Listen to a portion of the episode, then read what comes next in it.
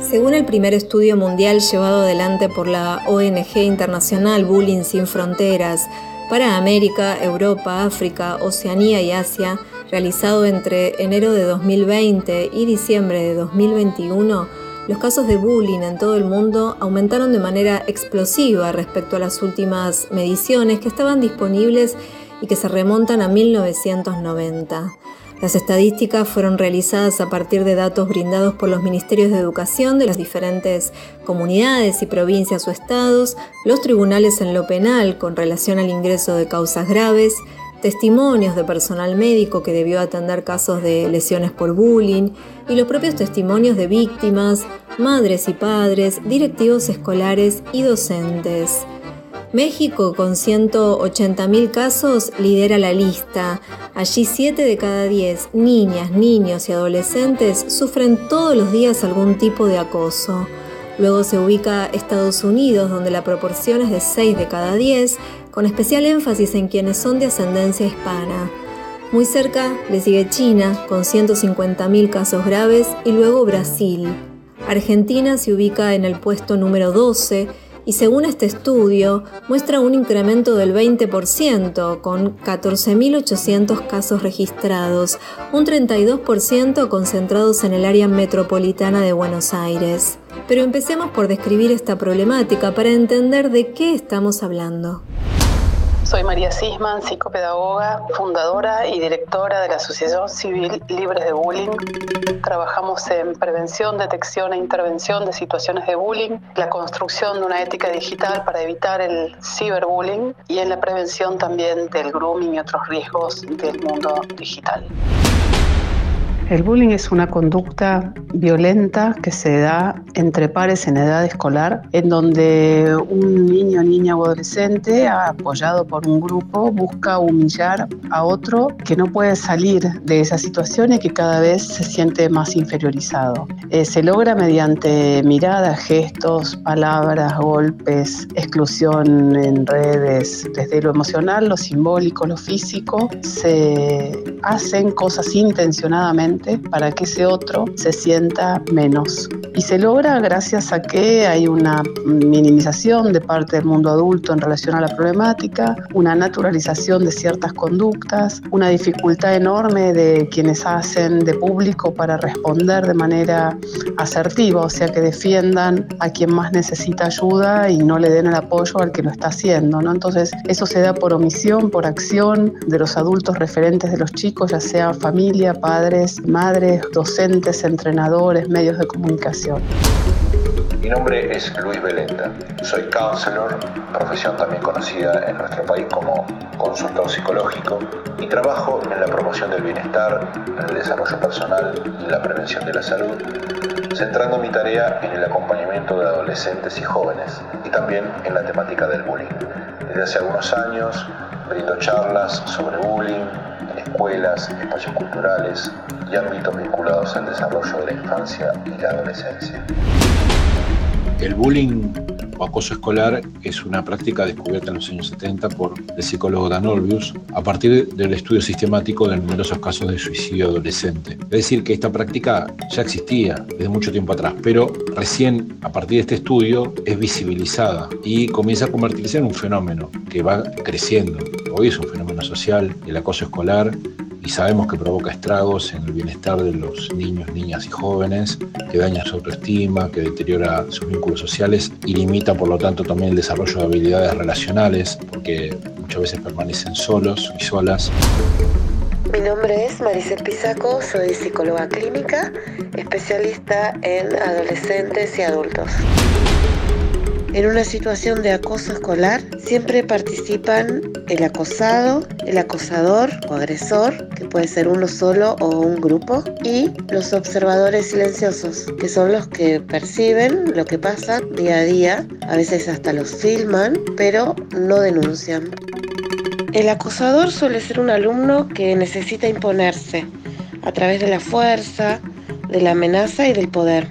Es agresivo, no reconoce la responsabilidad de sus actos y a través de estas conductas es que pretende ganar popularidad. Suele ser víctima de violencia en su hogar también. La víctima puede ser cualquier alumno, pero especialmente suele suceder eh, mayoritariamente en eh, alumnos que tienen alguna diferencia o, o, discapacidad física o psíquica o que pertenecen a un grupo étnico, religioso, cultural o sexual minoritario. Los espectadores no son cómplices necesarios en sentidos como a veces se transmite desde ciertos espacios como si fueran criminales. Son chicos que muchas veces empatizan, pero que frente a eso que sienten empáticamente no saben a quién recurrir o no saben cómo poner freno o no se animan o no quieren o incluso por ahí se divierten, están creciendo, están aprendiendo y muchas veces ese no saber qué hacer es lo que empieza a ser como un escenario ideal para que esto aumente, ¿no? Porque como no saben qué hacer o a quién pedir ayuda, se divierten un poco, se ríen, sostienen, acompañan y tienen miedo de que si hacen cualquier cosa los adultos actuemos mal o los pares los acusen de buchones o de próximos candidatos a estar en ese lugar. Entonces los roles un poco son esos, pero siempre creo que son chicos que están haciendo tal cosa, no que son. Nosotros no hablamos de victimarios, no hablamos de víctimas, no hablamos de bullies, nos parece que, que todas esas palabras dejan a los chicos posicionados en lugares que después pues es difícil para ellos salir. Pero empecemos por describir esta problemática para entender de qué estamos hablando. La licenciada en psicopedagogía María Sisman es fundadora y directora de la Asociación Civil Libres de Bullying. Luis Belenda es presidente en Counselors Sin Fronteras, coordinador de la campaña Chau Bullying Argentina. Maricel Pisaco es licenciada en psicología clínica. Quienes forman parte de estas situaciones son niñas, niños y adolescentes, sujetos que están en plena conformación de sus procesos identitarios y que están ensayando formas de vincularse con otras y con otros. Es importante comprender que estos roles no son rasgos de identidad, sino que son posiciones que estas niñas, niños y adolescentes asumen de manera temporal o circunstancialmente y por lo tanto pueden ser modificadas. Las especialistas identifican algunas de las emociones y sentimientos que están involucrados en este tipo de violencia. Una de las emociones prevalentes en este fenómeno es el miedo. El miedo, por supuesto, de la víctima a ser lastimada, agredida, a ser herida, maltratada. El miedo de los observadores que no denuncian, por miedo también, eh, en muchos casos, a convertirse en víctimas por parte del agresor. ¿Y por qué no hablar del miedo también del agresor? Muchas veces porque, como dije, puede ser también víctima de violencia en otros contextos. Y el miedo a lo que es diferente. Aquello que es diferente produce rechazo y entonces a veces la mejor forma de enfrentar este rechazo es a través de la anulación del otro. Otros sentimientos, emociones que se juegan en el bullying son la tristeza, la depresión y la subestimación en las víctimas.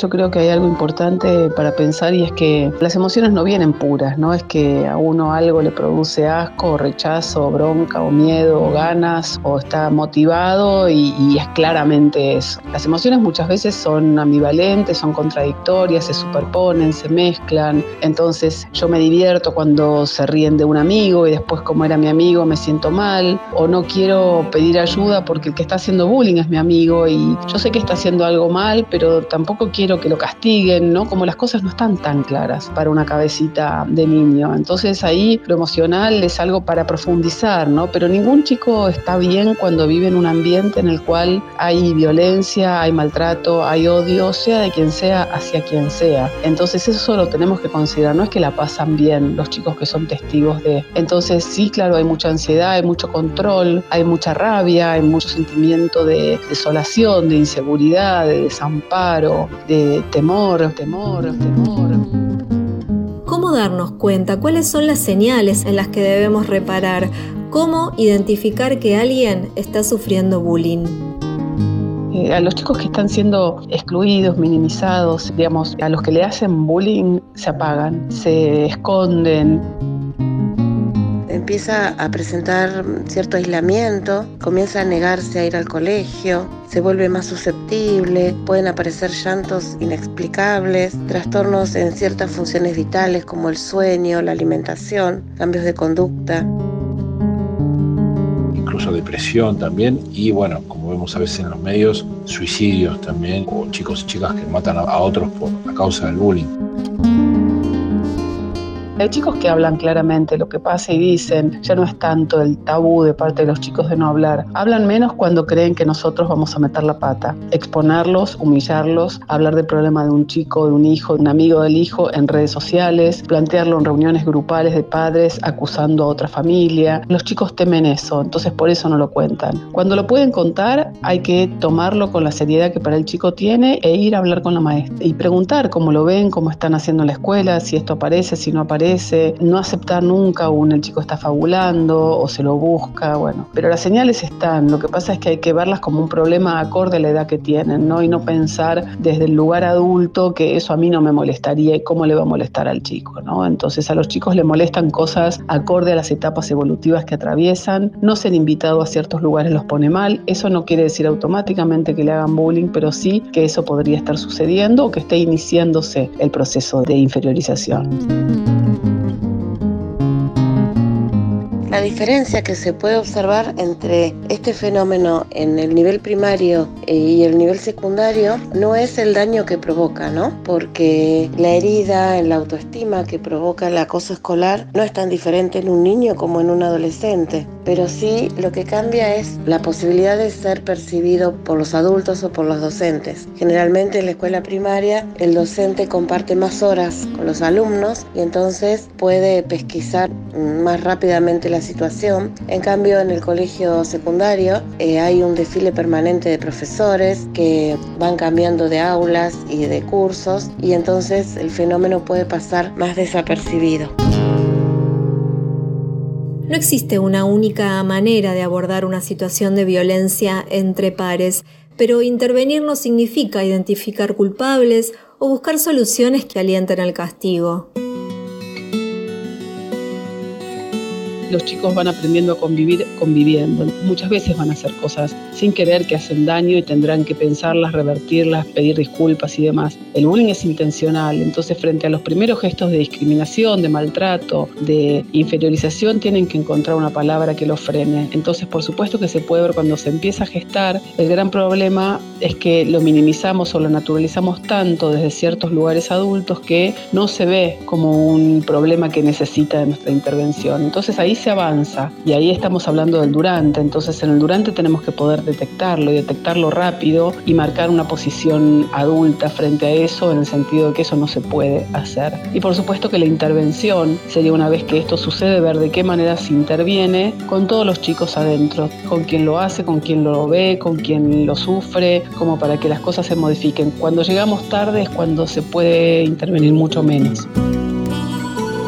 Los adultos frente a sus hijos tienen que escuchar atentamente, aprender a escucharlos sin juzgarlos y sin culpabilizarlos. Generar una confianza recíproca de ellos hacia sus hijos y de sus hijos hacia ellos. Favorecer siempre el diálogo familiar y con la escuela. No acercarse a la escuela para reclamar simplemente la situación por la que pueden estar pasando sus hijos, sino acercarse como parte del sistema que está siendo lastimado, como el sistema que está fallando, para poder colaborar desde su lugar, también desde la escucha, desde el diálogo, ya sea de la familia del acosado como de la familia de quien agrede, ¿no? Cada uno desde su lugar reconociendo lo que les pasa y poniéndose en una actitud colaborativa.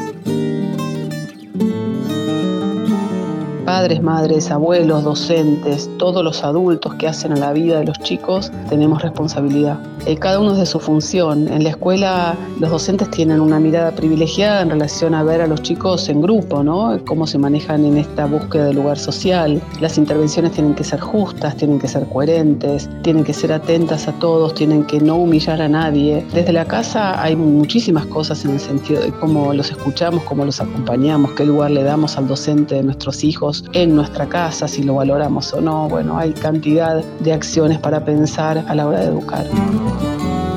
La escuela debe propiciar la búsqueda de representaciones que permitan que las chicas y los chicos construyan una idea de quiénes son en el marco de una convivencia plural y solidaria. Ana Campelo, coordinadora del área de convivencia escolar del Ministerio de Educación de la Nación. La escuela no puede quedar impávida frente a situaciones de violencia. Las y los docentes tienen que intervenir para ponerle fin, se trate de bullying o de cualquier otra modalidad que ésta pueda asumir. No tenemos protocolos en el sentido de pasos únicos.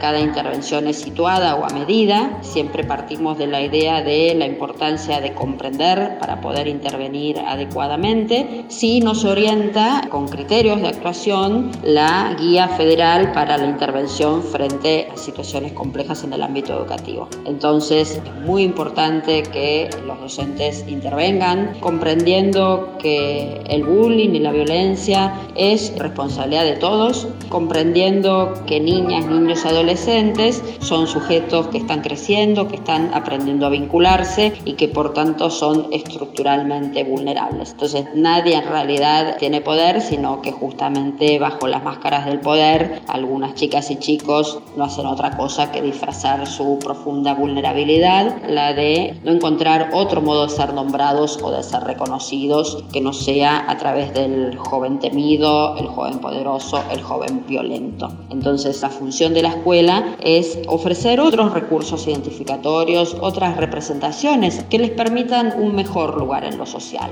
porque queda claro que la identificación al joven violento puede ser una resolución en el proceso, en la búsqueda identitaria, a las preguntas identitarias, que son aquellas de quién soy y quién quiero ser, pero que no deja de ser una resolución fallida, en el sentido de que no da lugar a un buen lugar en el entramado social ni da lugar a buenos vínculos. Es posible prevenir el bullying sin duda, prevenir el bullying generando climas de convivencia, acuerdos de convivencia, espacios de encuentro, de compartir, de poner palabra, de valorizar al otro, las diferencias, las semejanzas. La educación emocional es fundamental para prevenir cualquier hecho de violencia. Nos permite enseñar a identificar las emociones, poder tramitarlas internamente, poder transmitirlas, ponerlas en palabra. La palabra es fundamental para prevenir la violencia, la agresión, el acoso. La educación emocional también nos permite educar en la empatía, que es la capacidad de ponerse en el lugar del otro, de poder sentir como el otro siente y así evitar lastimar o agredir. Mónica Tello, licenciada en psicopedagogía, docente del nivel medio, terciario y superior en la Universidad Nacional de Salta. Una persona con, entre comillas, educación emocional se conoce, se reconoce, identifica las emociones que van surgiendo ante diversas situaciones y personas.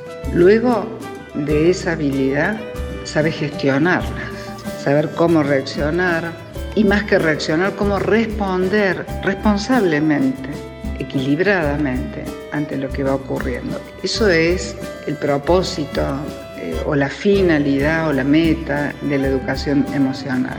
Dar oportunidad a los estudiantes que se conozcan a sí mismos, que se reconozcan entre ellos, reconocer sus derechos, las vulnerabilidades del otro, saber ser empático, pero primero todo esto logrado en sí mismo, es decir, ser compasivo con uno mismo, ser autocrítico, conocerse, poder gestionar lo que siente para poder resolver de manera no violenta los conflictos o las diferencias con el otro.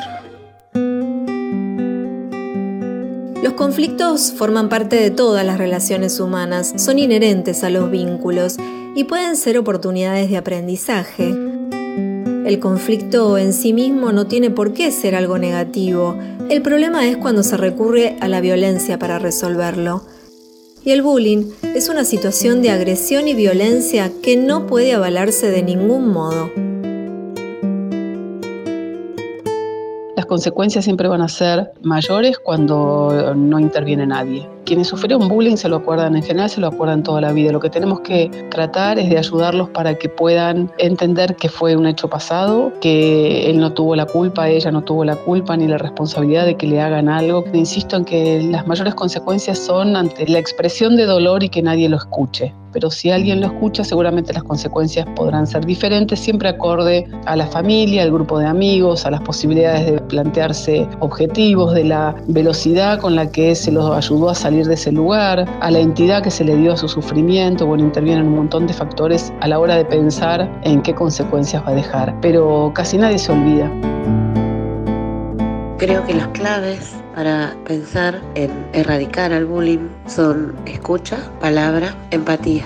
Si aprendemos y enseñamos a los chicos a escucharse y escuchar al otro sin juzgarlo. Y aprendemos a expresar lo que deseamos, lo que nos pasa, aprendemos a decir no sin agredir, si enseñamos a los chicos a comunicarse entre ellos, si no juzgamos al niño que es agredido muchas veces, se lo trata de débil, de frágil, o no juzgamos al agresor, no lo criminalizamos, tenemos que pensar que también es un niño que tiene sus derechos y que hay que entender por qué hace lo que hace, enseñarle, comprenderlo y darle la oportunidad de convivir, enseñar a convivir con empatía y no para la agresión. A veces hay medios, contextos que fortalecen la violencia, la competitividad entre los chicos, el hostigamiento y obviamente esto no es favorecedor para generar climas pacíficos y de comunicación.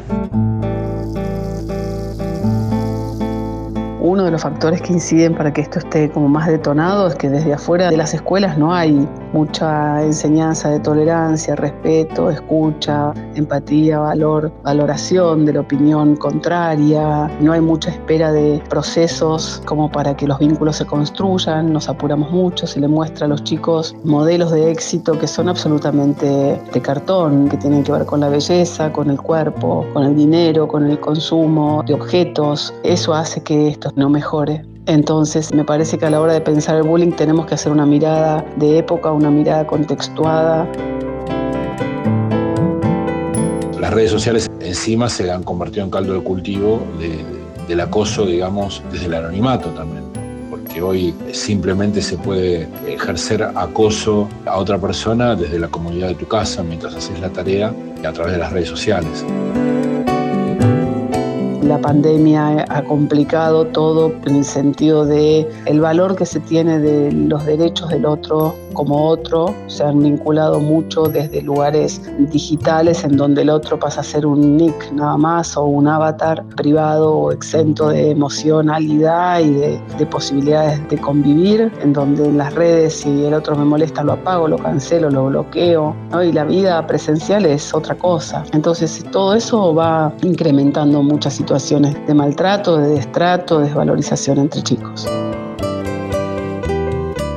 La escuela es un ámbito privilegiado donde niñas, niños y adolescentes aprenden a relacionarse y convivir con otras personas, lo que también significa encontrarse con ideas, opiniones, intereses y gustos diferentes. Necesitan que haya adultos que enseñen, contengan, escuchen, muestren caminos, alternativas, eduquen básicamente. En el próximo informe abordaremos el marco normativo jurídico y algunas de las acciones implementadas por el Estado argentino, organizaciones de la sociedad civil, UNESCO y UNICEF en el camino por erradicar la violencia en el ámbito escolar. ¿A vos no te gustaría que te peguen? Si sufrís bullying o necesitas atención especializada ante una situación de vulneración de derechos de niñas, niños y adolescentes, llama a la línea 102 es un servicio gratuito y confidencial. También existe la línea gratuita de convivencia escolar 0800 222 1197. Las familias, estudiantes, docentes y miembros de la comunidad educativa pueden allí informar situaciones problemáticas que se desarrollan en el ámbito educativo. ¿Quién puede tocar el sol? ¿Quién puede? Y nadie los mira y nadie murmura. Si yo no puedo tocar la flor, ¿por qué me miran? ¿Por qué murmuran? ¿Quién puede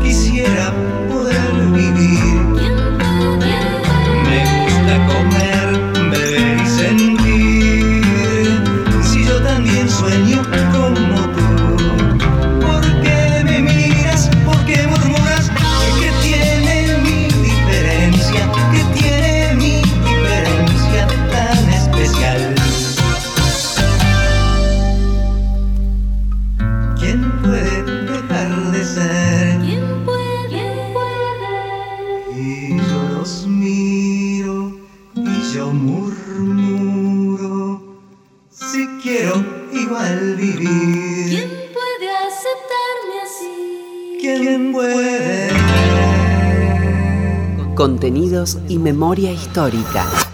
Radio Nacional.